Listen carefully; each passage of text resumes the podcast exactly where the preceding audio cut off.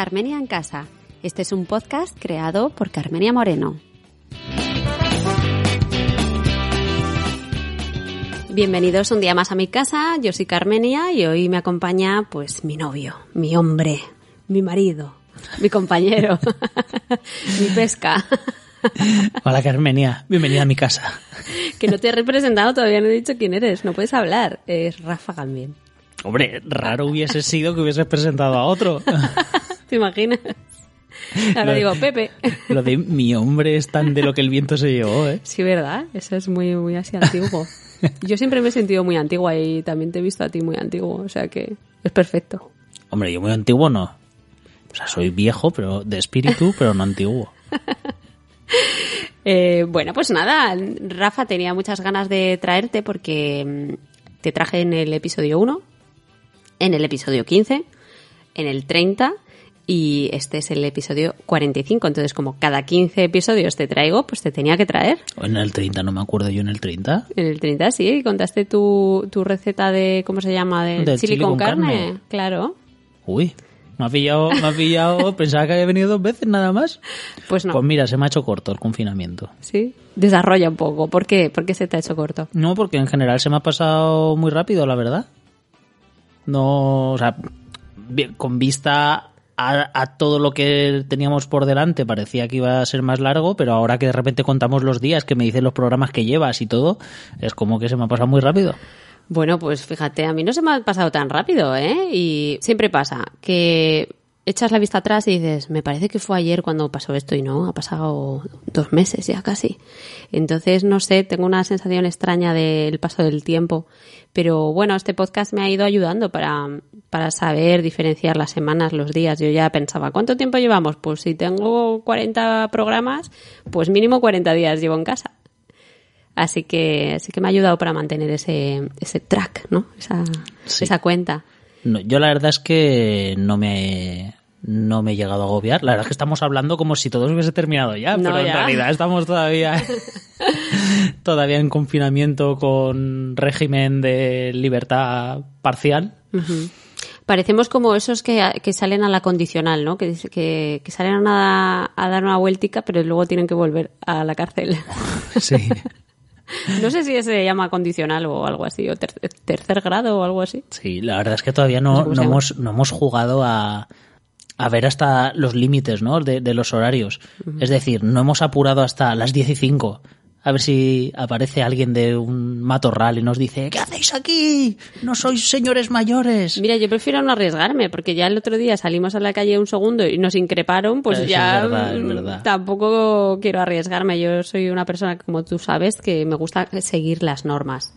Y siempre intento hacer las cosas bien. Así que un día que hago una cosa que no estaba mal, pero que me llamen la atención, pues, pues me, me, Te afectó, me ¿eh? Te afectó mucho.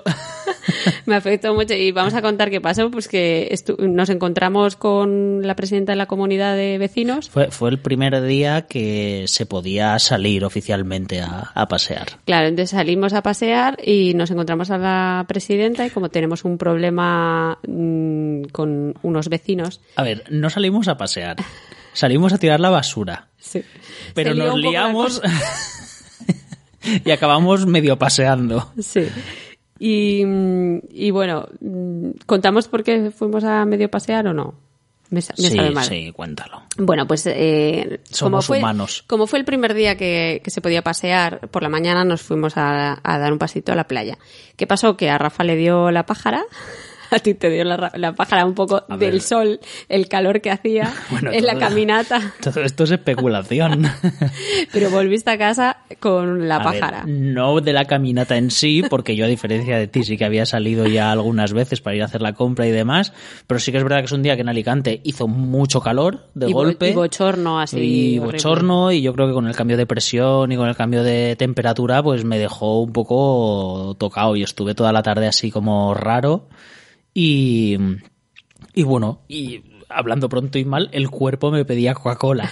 No sé si por el azúcar, no sé si porque tenía baja la tensión o lo que sea, pero mm, necesité, no, no, no era una cuestión de, "Mm, me apetece una Coca-Cola por gusto. No, era una necesidad fisiológica que el cuerpo me estaba pidiendo con urgencia, porque de hecho si no, yo con tal de no andarme las dos manzanas que tuvimos que andar, no hubiese ido.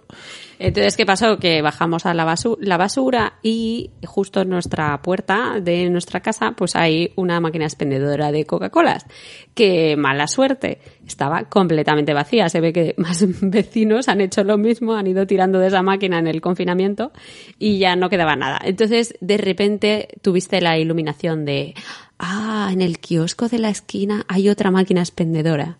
Y allá que fuimos fue toda nuestra misión. Coca-Cola, que a todo esto llevamos como un sentimiento de culpabilidad de, joder, estamos andando por esto. y encima está, está como a, no sé, 10 metros de casa. No, bueno, un poco más, pero sí, una manzana, es una manzana realmente, no son ni dos. Y entonces justo ocurrió que nos cruzamos con la, con la presidenta de la comunidad que nos tenía que hablar de unas cosas, nos paramos a una distancia prudente y estábamos hablando con mascarillas y tal, y apareció una loca. porque hay que decir que yo me había dejado la mascarilla en el coche de la última vez que fui a hacer la compra, pero como en principio solamente bajamos a tirar la basura, pues. Cada vez que te encuentras con la presidenta vas sin mascarilla. Y, y, entonces, eh, pues nada, nos pusimos ahí, nos liamos a hablar, bueno, que estuvimos a lo mejor cinco minutos. Sí, sí y, nos llegó alguien a increparnos que, teníamos que disolvernos y tal. y me sentí desde, fatal. Desde el otro lado de la calle nos gritó que no, que no hagáis corrillos, que soy enfermera de la UCI, no sé qué. Que probablemente tenía razón. Sí. Pero, también es verdad que la mujer se le veía que estaba un poco como las maracas, porque es que luego se iba alejando, iba así como gesticulando y haciendo cosas. Ya, pero yo me sentí muy mal porque por una vez que no había seguido las normas al pie de la letra que me llamen la atención, que yo soy de las que llaman la atención a la gente. Todo hay que decirlo. claro, tú como buena señora mayor. Pero bueno, ahí te que cogimos la Coca-Cola rápidamente y nos largamos. Bueno, que mm, aparte de eso, que lo llevas muy bien, yo sé que tú has estado aprovechando este tiempo para hacer mucha, muchos visionados, muchos revisionados, leer, has disfrutado mucho de series de Star Wars, de todos los realities y las mamarrachadas que se me ocurrían a mí. O sea que no has perdido el tiempo. ¿Te arrepientes de no haber hecho algo? No, la verdad es que no. Yo ya, ya lo dije que esto me lo planteé como una cosa excepcional de la que probablemente no se vaya a repetir jamás. Entonces, a sabiendas de que cuando todo esto acabase o se fuese acabando, las preocupaciones iban a venir, pues yo decidí no preocuparme durante, durante el confinamiento y dedicarlo a, a, esas otras cosas que, bueno, que para mí tienen mucha importancia, ¿no? Porque en el caso del cine no es solamente entretenimiento, sino para mí es algo un poco más. Bueno, ya has aprovechado también para leer bastante, ¿no? Bueno, bastante, bastante no, porque, pero es, porque es verdad que los, los libros que he estado leyendo me han ocupado más tiempo del que del que yo esperaba y también es verdad que le he dedicado menos le he dedicado menos tiempo porque en fin he estado sobre todo viendo películas como si no hubiera un mañana. Y bueno también es que tú lees libros que son un poco densos y que entonces se tarda como mucho en leer no bueno y que yo soy lento leyendo de por sí pero sí que es verdad que los los cuatro libros que, que he empalmado en este caso son un poquito densos. De hecho, el último que he empezado son 700 páginas de David Lynch. O sea que... 700 páginas de la biografía de David Lynch by David Lynch. sí. Que, bueno, pues nada, tú sabes que um, este a lo mejor es el, no diría último, pero digamos como que yo siento que este podcast pues marca como un poco final, como de una etapa o algo así. Sí, yo creo que está bien que lo plantees así, ¿no? Es la etapa inicial, la etapa confinada al 100%. Entonces, bueno, pues no descarto que dentro de unos días o algo así retome los micros y cuente un poquito pues la evolución de esto, pero bueno, pues me gustaría hacer un poco una reflexión sobre lo que ha significado para mí el podcast en este tiempo. Y bueno, pues primero te quiero preguntar qué, ha sido para ti mi podcast. Pues para mí ha sido un diario también, porque prácticamente ha sido el único podcast que, he escuchado durante todo el confinamiento, porque es verdad que no, no, he estado escuchando otros más, salvo un par de momentos puntuales. Y bueno, me has abierto esa ventana que abrías tú con cada uno de los oyentes, me la has abierto a mí también, porque yo cada día, de, cada día después, cuando habías colgado el, el podcast, lo he escuchado como un espectador más. Y la verdad es que ha sido muy agradable, ¿no? El, descubrir tantas historias y, y, recibir todos esos consejos, esas recomendaciones y todo eso ha sido muy refrescante y luego por otro lado también el retomar un poco el contacto, en mi caso aunque sea de forma pasiva como oyente, con muchos amigos de la podcastfera, ¿no? Conocidos y no conocidos, pero bueno, sobre todo con los conocidos que ya a lo mejor estaban un poquito lejos y que yo que en el último año y medio me he apartado bastante del podcasting, pues oye, sentir otra vez la cercanía, gente que aprecias y, gente que al final se interesa también por si por, por, tu bienestar y demás, pues ha sido como muy muy, muy agradable, ¿no? El, poder sentirlos. Y también has conocido gente nueva, ¿no? Que no conocías, que eran de mi sección de, digamos, de podcasting de antes de conocerte, que muchos podcasters no los has conocido nunca. Y, y bueno, pues también ha sido conocer otras voces, ¿no? Claro, sí, gente que conocía de nombre, porque son los, como se dice, ¿no? Los clásicos del podcasting. Y bueno, y sí que es verdad que no, no había tenido la, la ocasión o no me había molestado en, en acercarme a ellos y también oírlos con el planteamiento de tu podcast, pues es otro rollo, ¿no? Porque no estás escuchando su producto, sino que los estás un poco conociendo a ellos. Sí, y que ha sido para ti las miles de horas que he dedicado a este podcast. Porque, a ver, vamos a contarlo. Este, este podcast surgió un poco como el concepto era, pues no sé, como una charla de 20, 30 minutos, una cosa así. Pero, claro, mm, se fue alargando porque la gente me contaba cosas muy interesantes y a mí, pues tampoco me apetecía cortar por cortar, ¿no? De, no, 20 minutos solo. Pues al final la cosa se fue extendiendo. He intentado que, que sean todos menos de, de 45 minutos. Algunos ha pasado. Pero sobre todo, sabéis que hacer un podcast no es solo el momento de grabación, ¿no? Entonces, pues me ha llevado mi tiempo de contactar a, cada uno de los invitados, de explicarles un poco cómo funcionaba esto, y luego a la hora de conectar siempre hemos dedicado un tiempo previo para, para retomar conversaciones y tal. Después del episodio nos hemos quedado mucho tiempo de charleta después y, y luego he estado muchísimas horas editando. Aunque no lo parezca, estos episodios tienen mucha edición. Más que nada por problemillas de, de sonido, de tema de que se cuelan ruidos y a mí me gusta mucho pues intentar ponerlo lo más limpio posible, ¿no? El sonido. Y mm, claro, yo le he dedicado una media, el otro día haciendo cálculos, me di cuenta que he dedicado como unos, unas seis horas de media con cada episodio. Más o menos. Cinco o seis horas. Y, me parecen pocas, ¿eh? Te parecen pocas. Entonces, bueno, que, que, para ti, ¿cómo ha sido eso? Porque yo también me he metido en mi mundo, me, me he encerrado en la habitación, y no sé. ¿Cómo has vivido tú eso? Pues, mira, voy a recurrir a Groucho Marx, ¿vale? Que cuando escribió un libro fantástico que recomiendo un montón, que se llama Memorias de un amante sarnoso, en la introducción viene a decir algo así como escribí este libro en todos esos ratos en los que esperaba a mi mujer mientras se estaba arreglando, ¿vale? Pues entonces ahora puedo coger mi diario de Letterboxd de estos dos meses y poner un, un pie de página que ponga he visto todas estas películas en los ratos en los que mi mujer estaba editando su podcast. O sea que eso es lo que ha sido para mí. O sea, ha sido tiempo aprovechado, no me has echado de menos para nada. No has dicho, esta chica está todo el día encerrada. No, mm, nada. No, hombre, vamos, a, vamos a ver una cosa. Te tengo los las 24 horas del día bajo el mismo techo, entre las mismas cuatro paredes. Que te he dejado respirar y que veas tus películas horribles. Esas palabras están saliendo de tu boca, no de la mía. Pero sí, la idea es esa.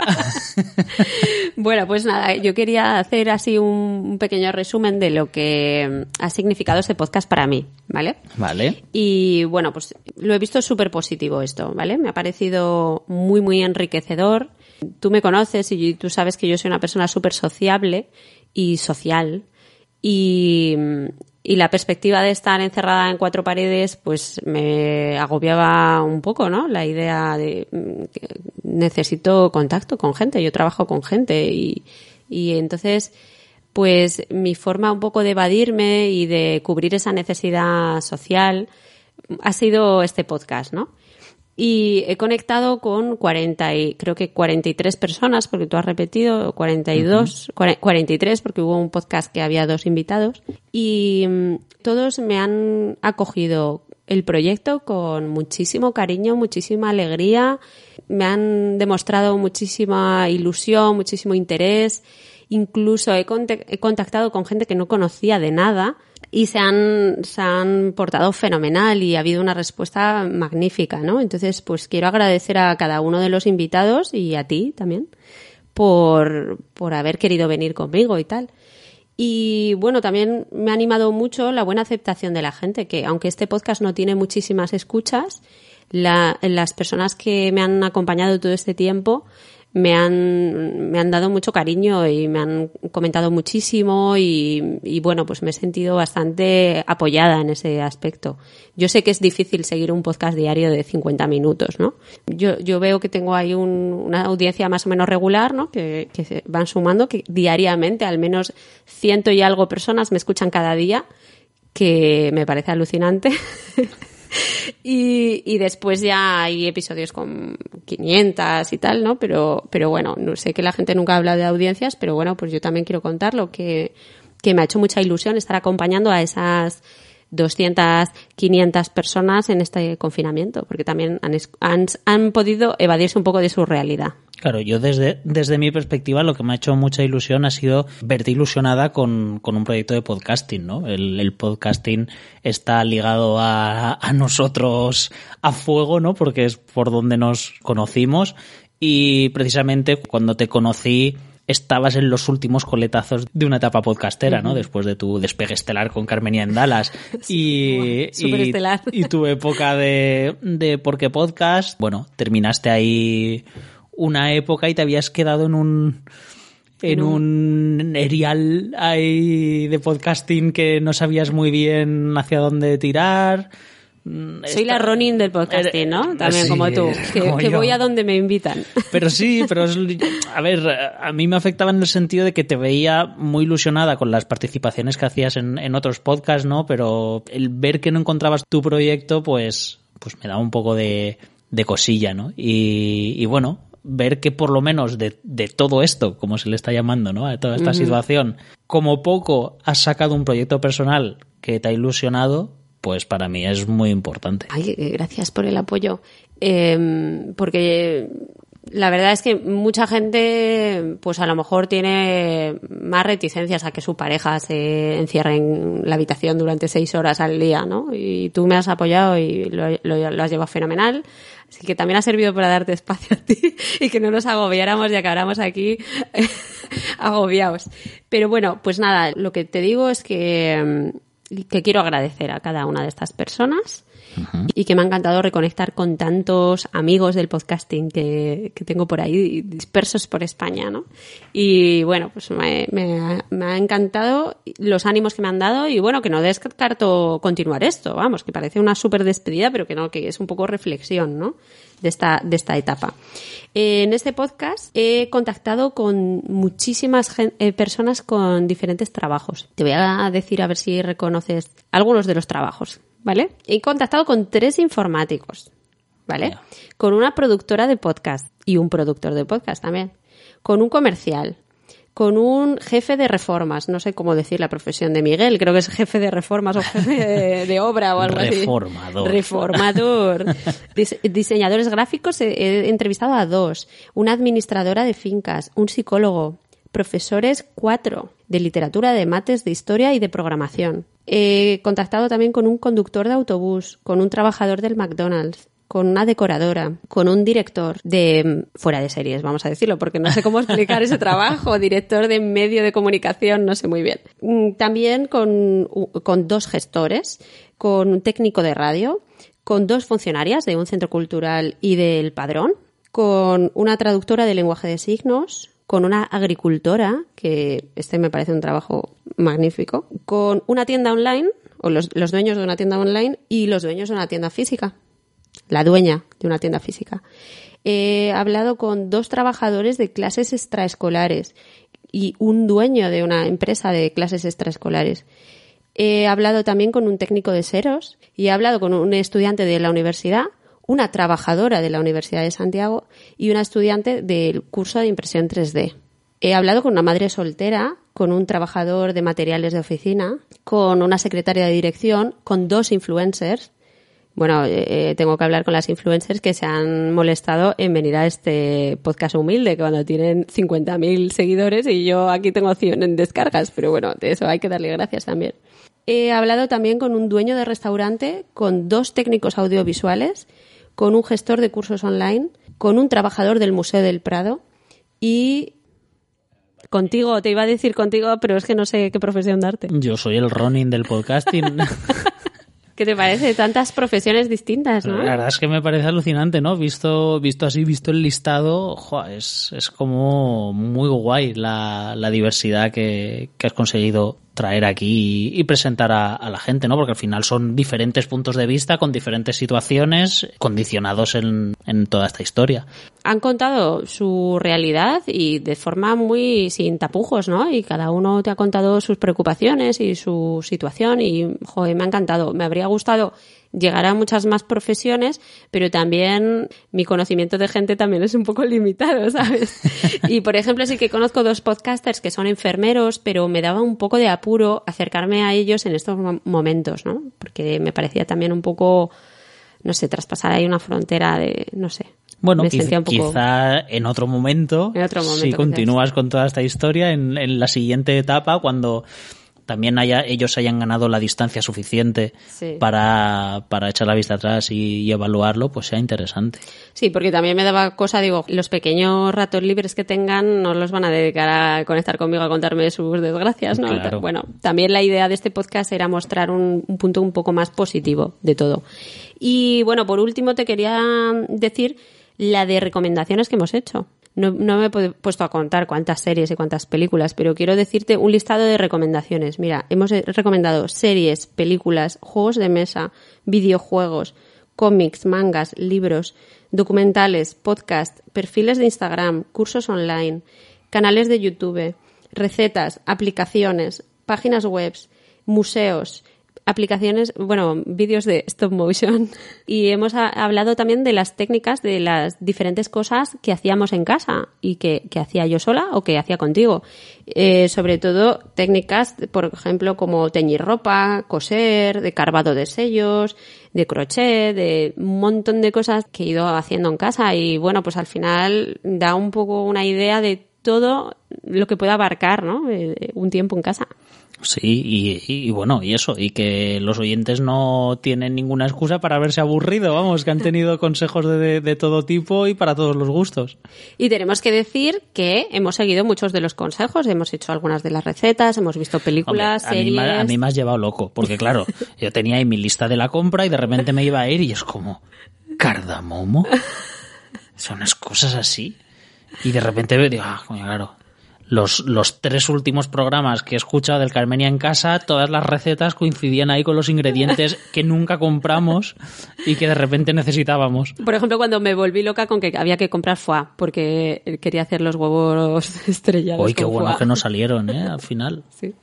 Bueno, pues nada, muchísimas gracias a todas estas recomendaciones que me han aportado a mí también vidilla en estos días. Y venga, pues yo te voy a pedir también alguna recomendación, como es costumbre. Venga, va, pues voy a atacar por la gran ausente. Venga. La música.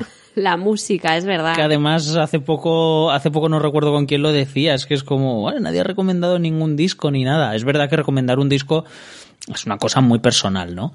Pero sí que es cierto que hay algo que yo hago bastante, a ti te llama la atención y que creo que es muy recomendable, que es ponerse conciertos. Sí, es verdad. ¿Vale? Del grupo que te guste, sobre todo a día de hoy que, que tenemos una plataforma como YouTube, que eso es una ventana infinita a lo que uno quiera, pues búscate el grupo que te guste y ponte un concierto, porque en conciertos se redescubren muchas veces a los, a los músicos. De hecho, yo los valoro siempre por el, por el concierto y a mí me gustan más los, los discos de conciertos y los, bueno, y los, los, los vídeos que, que muchas veces las, las versiones de estudio y es algo que puedes disfrutar de formas muy distintas, porque te lo puedes poner en el ordenador o en la tele y estar escuchándolo mientras haces cualquier otra cosa, o te puedes sentar en el sofá a, verlo, ¿no? Porque los músicos pues montan un show y hay un lenguaje propio para, para el concierto y entonces puedes disfrutar de forma doble, ¿no? Eh, puedes estar escuchando la música y a la vez estar viendo ese, ese registro de los músicos en directo. Yo, para mí es una de las de las cosas que tiene que ver con la música eh, que me parece absolutamente esencial ya no solamente de música popular, Yo es algo sino que de no, que música no entendía, que no, que no entendía para nada hacer eso y luego me siento contigo y me encanta el de Tina Turner que me pones, el de Elvis, hay un montón que están guays. El Claro, de Bruce eh, Springsteen. también. Claro, es un, no deja de ser un show, ¿no? Mm. Unos montan más show que otros, pero, pero bueno, es ver a los músicos, digamos, en su, en su esencia, ¿no? Es decir, trasladando directamente su música a, a un público, pues sin el filtro del formato físico del, y, del, y de las versiones de estudio. Muy bien. ¿Y me vas a recomendar algo en concreto? o no? ¿Alguno en concreto? Sí. Ostras, es que eso es muy personal, pero Ah, pensaba que me traías uno para co- recomendar. no, lo he dicho en general porque, bueno, pues para que la gente busque los grupos que le gustan y lo, Sí. y lo puedan mirar. Yo, por esas cosas viejunas y también por, bueno, pues por abrir una puerta a quien no lo conozca, vamos con Elvis. A mí hay uno que me gusta mucho, bueno, yo tengo varios, varios conciertos de, de Elvis, pero hay uno que me gusta en particular, que es el That's the Way It Is, que es un concierto de la etapa de Las Vegas, no sé si es del 71 o el 72 algo así, y está muy bien porque Elvis está en plena forma, todavía no está él, no, no está en plan gordaco ni, ni demasiado pasivo, el tío lo da todo, y bueno, es una forma de conocer a Elvis porque canta tanto la nueva música de esa etapa como los éxitos anteriores de la época rock and rollera y como digo él todavía está en forma como para dar un espectáculo físico más allá de, de ser, pues bueno, de- del Elvis más, más tótem, ¿no? De más que estaba ahí plantado en el escenario, que no le hacía falta nada más, no le hacía falta ni moverse. Ese es el que es un concierto así como muy íntimo, ¿no? ¿O no, es ese? No, ese es el, ese es muy recomendable también. Si tengo que recomendar dos, sería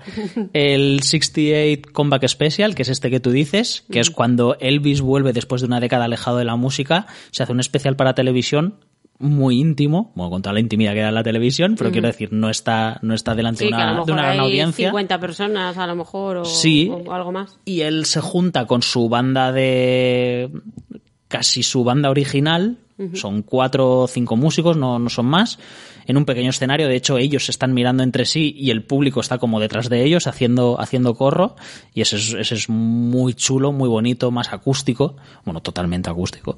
Y el otro, el Das the Way It Is, como digo, es, sería la etapa posterior. Entonces está muy bien ver uno que además va vestido de negro como el cierre de una época y en el otro que va vestido de blanco como el inicio de, de la otra. Y, y para mí es, es una animalada, ¿no? Porque Elvis en sí es un animal escénico y como digo que es una forma de acercarse a su música si no se conoce demasiado, de acercarse algo más allá que el rock de la cárcel, que es lo que conoce todo el mundo. Y esto sí que queda un poco de un poco de pureta, ¿no? Pero pero ver la música cuando era música, ¿no? Eh, da gusto ver a Elvis delante y detrás que tenga una big band con 50 músicos y un coro de ocho gospel. personas y, y es espectacular, ¿no? Ver, ver el sonido que sale de Eso- toda, del trabajo de toda esa gente. A mí se me pone la carne de gallina con esas cosas y se me saltan las lágrimas. Me cuesta verlo. Sí, sí, Porque verdad. me Es emociona que- mucho. Es que es, muy- es muy emocionante. Eso lo y- estuviste escuchando el otro día, Sí, ¿no? Que me senté aquí a... Justo, justo el otro justo. día. Bueno, pues muy bien esa recomendación. Sí que, que sepas que sí que ha recomendado gente música, pero no me he acordado yo de escribirlo, ¿eh? Y contarlo. pero sí, se ha recomendado y nosotros eh, hemos estado viendo los directos de Miquel Egerenchun, ¿no? Cada día. Sí, eso también no creo que ya lo comentamos, ¿no? Pero cada día a las 8 Miguel Erenchun hace un pequeño directo desde su Instagram que toca dos o tres canciones y bueno, es muy chulo. Y creo recordar que Juchu también nos recomendó cosas en he- heavy, música heavy. Sí. Cuando a ti no te salía decir Gigatron. Eso era. Eso era. Eh, Que, bueno, ¿y qué más me vas a traer? ¿Has visto una serie que te ha flipado, mega ultra flipado, de Star Wars?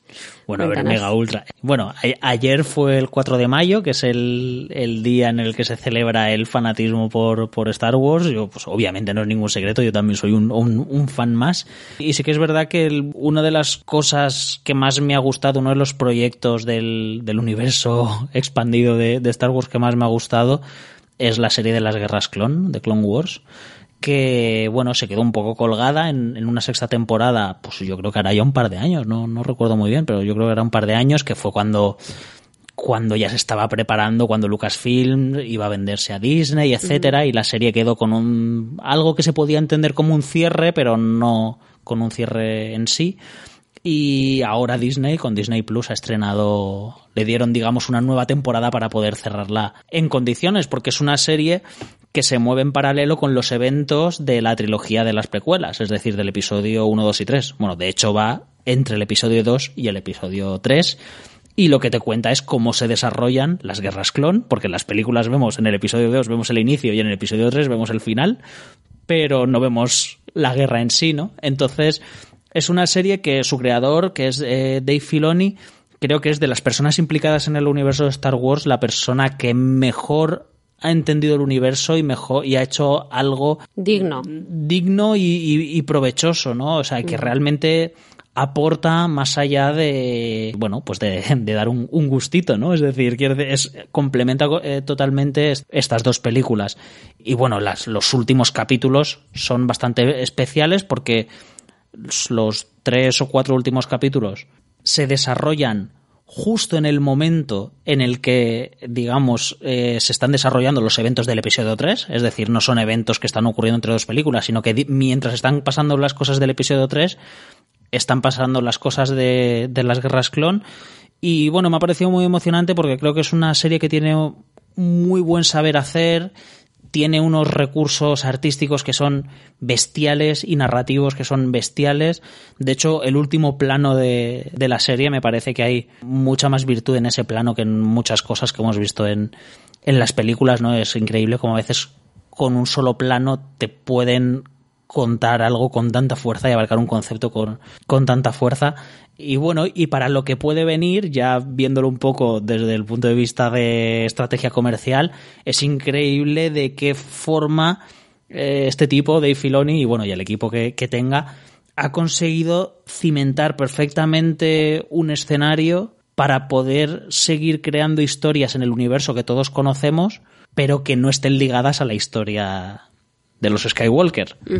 Y bueno, y como digo, es, es, una, es una chulada de, de, serie, ¿no? Además que juega muy bien con el tono, es una serie que en principio se concibe y bueno, y no deja de, de, de estar orientada al público infantil, pero es una serie que está llena de, de en, muchos capítulos, casi diría que se podría dividir la serie por la mitad, tienes la mitad de capítulos con, con temas muy comprometidos, muy oscuros, que son 100% para los adultos y que, que, un niño no va, no va a entender para nada, ¿no? Muy interesante. ¿Se llama Guerras Clon o cómo Sí, eh, las Guerras Clon. No sé si es Clone Wars. No sé si en castellano se le llama las Guerras Clon también. Imagino que, imagino que sí. Muy bien, pues ala. ¿Y qué más cositas tienes ahí?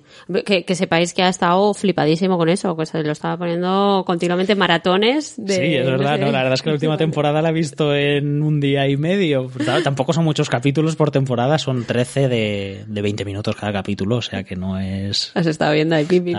Pero sí que sí que es verdad que esa emoción que a lo mejor en las películas, en las últimas películas no he llegado a sentir, sí que me lo ha hecho sentir la, la serie. Estabas muy emocionado, tenías una carita súper feliz y te, ha dado bajona cuando has acabado. Sí, es un, universo en el que me he implicado mucho, ¿no? En la mm. historia de los clones y de los nuevos, los personajes Jedi que no aparecen en, las películas. Está muy bien trabajado, está muy bien planteado y la verdad es que me ha resultado muy emocionante. Qué guay. Mira qué carilla se le pone de... He recuperado la magia. He recuperado la magia de Star Wars. Que por lo visto el, mismo showrunner es el showrunner del Mandalorian. Mandalorian, o sea, sí. Que, a mí me ha encantado la serie, pues seguramente esto me habría gustado sí, también. y además ahora se ha dicho que para la segunda temporada ya se ha confirmado que una reconocida actriz como Rosario Dawson va a interpretar a uno de los personajes principales de, la, de las guerras clon, por tanto siendo el mismo creador creo que ha cerrado muy bien la historia de las guerras clon y ha dejado los cabos abiertos muy hábilmente puestos y con mucha clase para poder enlazarlo con, con, los eventos del Mandalorian que ocurren muchos años después. Muy bien, pues ala, genial. Y bueno, ¿y qué más cosas tienes apuntadas que me quieres que me quieres recomendar? Tienes un montón de Eh, cosas escritas. No, pero lo que tengo aquí escrito es la es la, ¿Es tu receta? la receta, sí. Ah, vale, vale. Bueno. Hombre, si ¿qué- quieres te recomiendo qué más tal, cosas, pero no sé. ¿Qué tal te ha gustado? No, ahora, ahora ya pasamos a la receta, pero ¿te ha gustado mi regalo de cumpleaños de filming? Me ha encantado, pero de esto ya lo hablamos, ¿no? Ay, En el- sí, ya en no el me acuerdo. anterior, Ya no me sí. acuerdo. Sí, claro, bueno, hombre. pero llevas 15 días más viendo filming, Hombre, entonces por eh, supuesto, Filmin es... te sigue pareciendo que está bien. Es una, una red social, iba a decir, una plataforma esencial para la gente que, que nos gusta el cine. Mm. Y es que ofrece un catálogo variadísimo y, y ya no solo variadísimo en cantidad, sino en, en que tiene productos muy bien escogidos, ¿no? Y puede satisfacer necesidades muy diversas. Tiene- Tienes cosas desde desde cosas muy de, independientes y de festivales un poco minoritarios y demás, hasta casquería pura y dura de, para amantes del cine de terror como nosotros, ¿no? Con Sí. películas de terror italianas y con caspita ochentera de la buena. Oye, hablando de eso, que en este tiempo de confinamiento, pues también hemos participado en varios podcasts, nosotros dos como pareja invitada. Y pues nos podéis escuchar en series reality y también en Webtertainment. Sí, que- guay, has hecho un spoiler, que el de Spoiler. Entertainment no se sabe todavía. Ay, todavía no se sabe. Pero no lo digáis. bueno, pero no sabemos cuándo saldrá publicado, pero lo hemos grabado. Así Sí, que, ¿qué tal la experiencia de grabar conmigo hablando de terror? ¿Te, has- te ha dado un poco de vergüencita ajena? No, no, para nada, todo lo contrario. Si, si eras tú la que estaba agonías ahí de, ay, no sé qué voy a decir, y madre mía, si es que tú coges un micro y no lo sueltas. Sí, que el que no hablaba era yo, que estaba impedido. Que es que tenías una llaga que no podías hablar. Sí. De hecho, Que- la sigo teniendo y me duele. ¿Tú alguna vez en la vida te ibas a imaginar que ibas a conseguir convertir a una chica de pelis románticas a ver pelis de terror? Hombre, había un potencial ahí que, hombre, porque si no, te hubiese descartado. Todo hay que decir que yo llegué a esta pareja ya con una colección de cine de terror cl- eh, clásico, digamos, clásico, de los años 70. Pero era un poco poser, porque no las habías visto Ah, la mitad. Casi ¿eh? todas sí, casi Sí, todas sí. bueno. Había algunas que no, pero. Pero casi es todas. verdad que, que sí, que sí. Has entrado y lo disfrutas. Sí. O sea que. Me quejo, pero luego es verdad que me gustan. No, no te quejas, ¿eh? No me quejo. No te quejas. que digo, tus películas de mierda. Uy, he dicho una- un taco. Uh, madre mía, la Lola te va a poner a caldo. Bueno, a ver, venga, cuéntame tu receta del arrocito. De, ¿qué, ¿Qué arrocito me traes? hoy? Hombre, un arrocito alicantino hoy, después de, de tanto tiempo, pues tenía que. Porque me has traído pasta, que eso es italiana, me has Sí, traído, traído fajitas, que son chili carne. Otra cosa me trajiste que ya no recuerdo qué No, era. lo que pasa es que la primera vez yo creo que no hablamos de recetas, pero es que tú sigues diciendo que yo he venido tres veces, pero yo creo que he venido dos, nada más, y con esta tres. Pero bueno, eh, da igual. El caso es que, que hoy he dicho, ¿qué demonios? Recomendemos a toda esta gente un arrocito, un arrocito alicantino, que ya sabéis que en Alicante no hacemos paellas, hacemos arroces, de una variedad infinita, y la verdad es que hoy pues voy a recomendar uno, que es el primer arroz que yo aprendí a hacer, Vale. que es súper sencillito. Si seguís los pasos tal cual, os los voy a dar. Va a ser muy raro que os salga malo. Yo tengo que decir que a mí no me ha salido malo nunca. La última vez que lo hicimos sí que me salió un poco soso. No, eh, lo que te pasó es que te equivocaste con las medidas y fuiste echando cada vez más Ah, y cogiste sí. una sartén que tenía Sí, agujeros sí, en los lados verdad, y se verdad. empezó a salir el agua. Fue una tragedia, me equivoqué precisamente. Se me fue la olla, me equivoqué en una medida y para cuando me di cuenta ya no había vuelta atrás. Entonces, en lugar de hacer un arroz para dos, tuve que hacer un arroz para ocho, que de hecho nunca había hecho un arroz tan grande. Y no teníamos eh, cacerola tan grande, bueno, sartén tan grande y cogiste una sartén cuadrada que tenía el borde en los lados, no sé por qué. Sí, unas pequeñas muescas. Tiré como unas muescas así como un semicírculo cortado, ¿no? Sí. Y, y se empezó a salir por ahí el, el agua con el arroz. Sí. Fue un desastre. Se me- no Pero fue un de- no fue un lo salvaste. Joder, que sí lo salvé. salvaste con una Se cazuela de esas de un- barro. un poco durito porque es verdad que el único arroz que teníamos en casa en ese momento era arroz, arroz integral y lo que yo no sabía es que el arroz integral pide más agua que el arroz Más- más normal. todavía. Entonces se me quedó un poco durito, que a mí me gusta, pero... Recuerda que cogiste un cazo y empezaste a quitarle agua. Es que fue todo un, Sí, es una que, es que serie de fue, despropósitos. fue toda una serie de despropósitos y aún así no estaba malo. Pero bueno, Rafa, yo te voy a recordar que no, no te fías de mí, pero bueno, saliste aquí en episodios anteriores, en el episodio 30, Rafa Gambín y chile con carne, el episodio 15, Rafa Gambín y espaguetis, y el episodio número 1, Rafa Gambín y Y Viernes, Viernes 13. 13, en el que recomendé la receta de cómo cocinar a un Jason. Venga, vale. Ahora ya me acuerdo. Cuenta la receta. Bueno, queridos oyentes, apuntad, porque es verdad que hay ciertas medidas que son muy importantes para, para que salga bien, ¿vale? Os voy a decir primero los ingredientes. Esto es para un arroz para cuatro personas. Vale. Eh, lo más probable es que no tengáis un paellero en casa, pero lo podéis hacer en una, en una sartén, en un momento Nosotros dado. no tenemos paelleros. No, de hecho nosotros no tenemos paellero y, y lo hacemos en una, en una sartén grandecita. O en una cazuela de esas de barro. Tú también lo haces en eso y está bueno. Bueno, bueno, sí.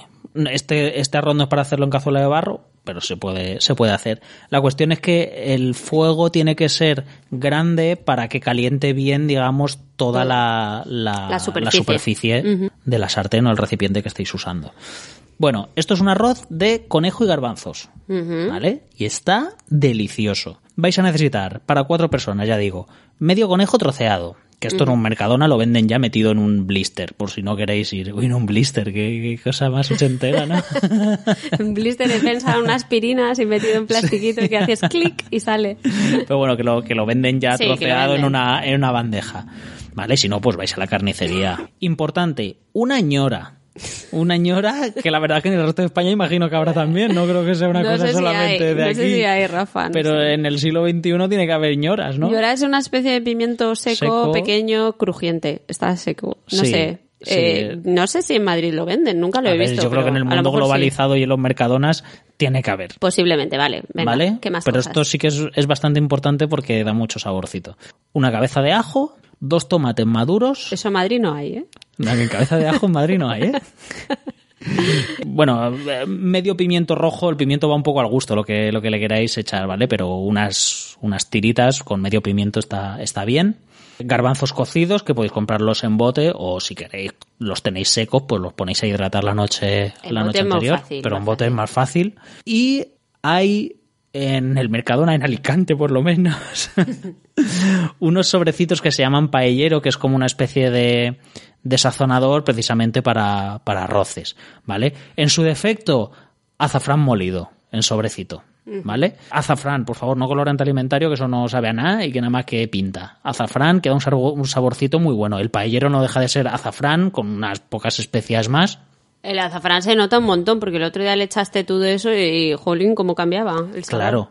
Pues como digo, o azafrán o este preparado paellero, que si eres más novatillo, pues oye, te cubres con que te va a salir ahí bien sabroso. Y lo que es importante es el arroz, que si compráis arroz, hay una- un tipo de arroz que se llama arroz bomba, que también es muy recomendado para principiantes porque es un arroz que es muy difícil que se pase. Y lo que es importante es controlar las medidas, ¿vale?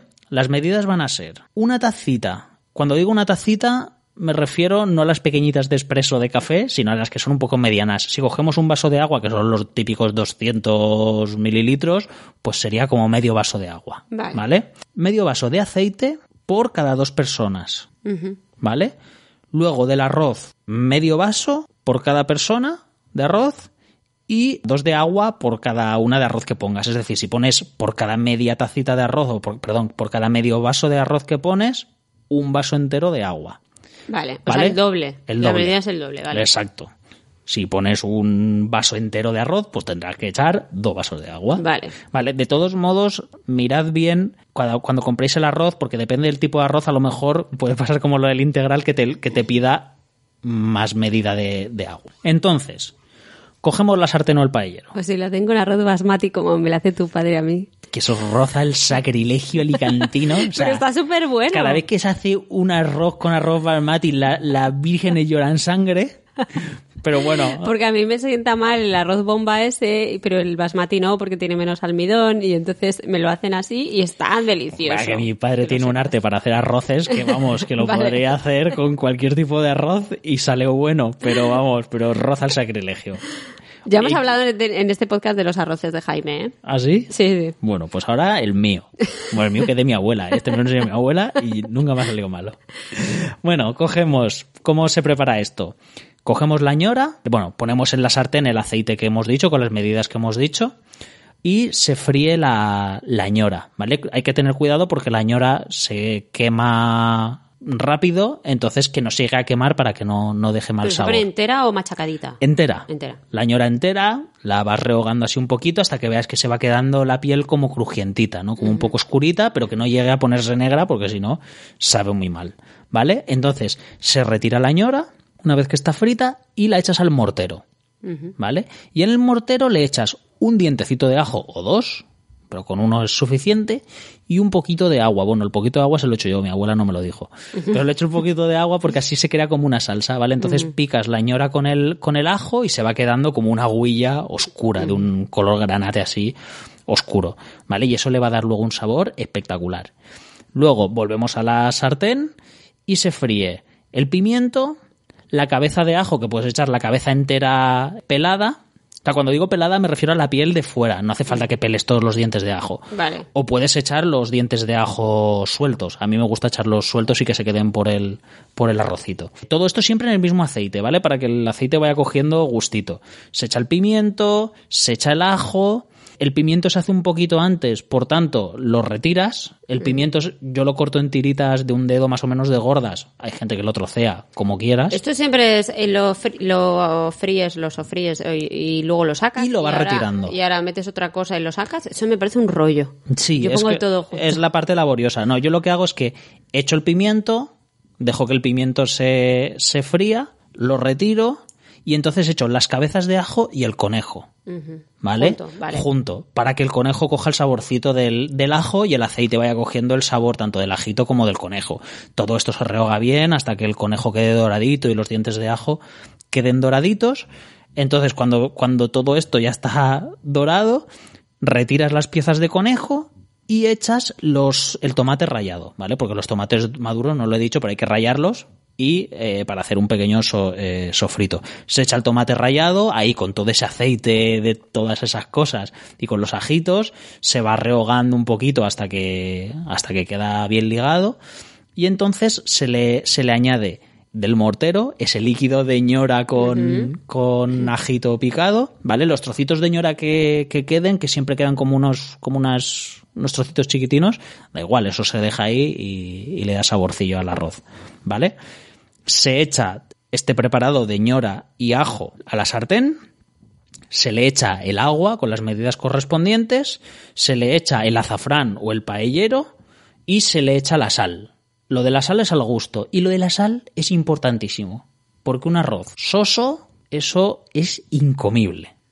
¿Vale? Vale. Entonces nos va a quedar el, el agua con mucho colorcito y con mucho, mucho olor. Entonces todo esto se remueve un poquito para que todo se mezcle bien y se deja hervir unos, unos 5 minutos y se le mete el conejo. ¿Vale? Lo- el conejo se puede echar Pero ¿y el arroz dónde está? la ropa después. Ah. ¿Vale? Aquí va a quedar, digamos, toda la sustancia. Va a quedar el agua con todas las especias, con el conejo para que vaya soltando juguito y se deja, como digo, hervir cinco minutos. En cuanto se pone a hervir, se le echa el, el arroz, ¿vale? ¿Y los las, garbanzos? Las medidas de arroz. Espérate. se le echa el arroz, lo re- se reparte bien por la sartén para que no se quede todo amontonado en un sitio y en otro no, ¿vale? Se queda, que se quede lo más homogéneo posible.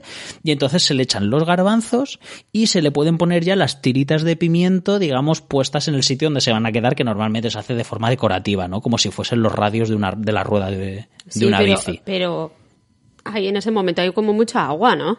En ese momento hay mucha agua, pero abajo queda la, el arroz queda abajo, queda como la base del arroz. Entonces ya puedes poner los pimientitos, digamos, se, se quedan se posados quedan sobre el arroz, ¿vale? Todo esto se lleva a ebullición, se baja un poquito el fuego a un fuego medio y ahora ya consiste durante los 15 o 20 minutos de cocción, porque esto ya es esperar a que el arroz absorba todo, todo ese líquido. Hay que ir controlando que no se quede corto de agua para que no se quede durito el, el- no se quede sin hacer el, el arroz. Y lo que es importante es ir probando un poquito la sal, ¿vale? Yo la pruebo antes de echar el arroz, pruebo todo el, todo el, juguito. todo el juguito este para ver si, si, si está bien de sal. Y cuando todavía le queda un, un poquito de agua al arroz antes de que se haya absorbido por completo, lo vuelvo a probar ya, ya cogiendo una cucharada con, con granos de arroz para ver que el arroz eh, tiene sal. ¿Vale? Truco de mi abuela, si ves que te estás quedando sin agua, para no volver a echar agua y que pierda sabor, lo puedes tapar. Entonces con el propio vapor, pues Se mantiene. aguanta, el- aguanta un poquito el agua. ¿Vale? Y lo que es importante es que el arroz no se llegue a pasar. El tiempo no suele fallar. Si has, pu- si has puesto bien las medidas, en esos 15-20 minutos vas a tener el arroz perfecto, totalmente en su punto. Muy bien. 15, Y eso 15 está un momento, qui- delicioso. 15 minutos desde que pones el, el arroz dentro del agua, ¿no? Exacto. Ahí. A ver, yo los empiezo a, co- a contar, tú pones el arroz una vez que el agua está hirviendo. Vale. Echas el arroz y entonces deja de hervir un poquito. En el momento que tú una vez que has puesto el arroz y los garbanzos y el pimiento, ya lo has puesto todo, en cuanto empieza a hervir, cuentas los, Cuentas los minutos. los muy minutos. bien, muy bien. ¿Vale? Y lo que hay que controlar, el agua tiene que estar siempre al, como dice mi abuela, al chuchu. Tiene que estar po, po, po, sin parar de, Más de, más de un invitado ha utilizado ese término, ¿eh? El chup chup. Claro, es que esa es la medida exacta. Genial, pues os recomiendo hacer ese arroz porque le sale riquísimo, está delicioso, la verdad. Y aunque parezca rarísimo que tenga garbanzos, es que es como que le pega mogollón. Sí. Está súper bueno. Se puede hacer con pollo también, pero es verdad que el conejo es una carne que es muy sabrosa y, y, bueno, pues favorece a que esté más especial. Pues yo voy a hacer otra receta de arroz que te voy a explicar porque es la que hemos comido hoy y te ha gustado mucho y cuando me veías en la cocina no entendías muy bien que estaba cocinando. Uy, Así que duelo de arroces. Duelo de arroces. Pues yo hoy he hecho una, una comida un poco inspirada en comida como china o algo así, no sé. Entonces lo que he hecho es descongelar primero unos guisantes, los he sacado del congelador, los he dejado ahí reposar y también unos filetitos de pavo que teníamos. Los he cortado en tiras y después he sofrito mm, un poco de cebolla, he puesto unos champiñones también, todas las sobras que tenía en la nevera, o sea que no sé medidas, pero como cuatro champiñones, los he cortado en trocitos, los he rehogado también, le he añadido el pavo y le he puesto en un vaso de agua, he puesto, digamos, como dos dedos de salsa de soja y como do- otros dos dedos o tres dedos de agua lo he mezclado y lo he echado en, en la cacerolita. Entonces iba removiendo y tal, y cuando ya veía yo que estaba ya como muy dorado el pavo, he, he metido los guisantes y lo he dejado así en el chup chup que tú dices. Por otro lado, he hecho arroz basmati, que yo hago un truco de Jamie Oliver que lo que haces es que, bueno, primero lavo los, el, el arroz lo lavo antes para quitarle el almidón. Después los mete, lo metes en el agua a hervir. Cuando empiezan a bailar así los, los granos de arroz, los retiras, los lavas con agua limpia, pones agua en la cacerola y lo pones a hervir.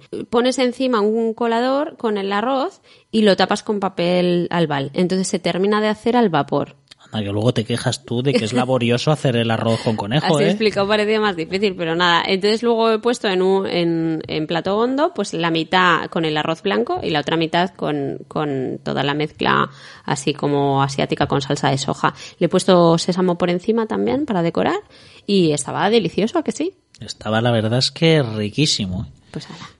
Una de esas recetas inesperadas que de las que yo siempre desconfío y que... Y que yo me las invento todas y funciona, siempre Sí, funciona. además no la volveremos a comer nunca más porque jamás volveremos a tener exactamente los ingredientes que has utilizado, ni te acordarás. No, Pero para eso está grabado. mm, Para claro, no, no, pero es- tiene gracia estas recetas que son una vez en la vida. bueno, pues se nos ha quitado un poquito el mono de comida china, que a mí me apetecía y sí que sabía un poco de comida china. Que Rafael, muchísimas gracias por venir este ratito a hablar conmigo. Muchas gracias a ti por invitarme a, a nuestra casa. Aunque se te olvide dentro de dos días que has grabado este podcast. Un besito y cuídate. Cuidaros mucho. Hasta luego. Adiós. Este es un podcast con licencia Creative Commons y la canción utilizada es de Quincas Moreira.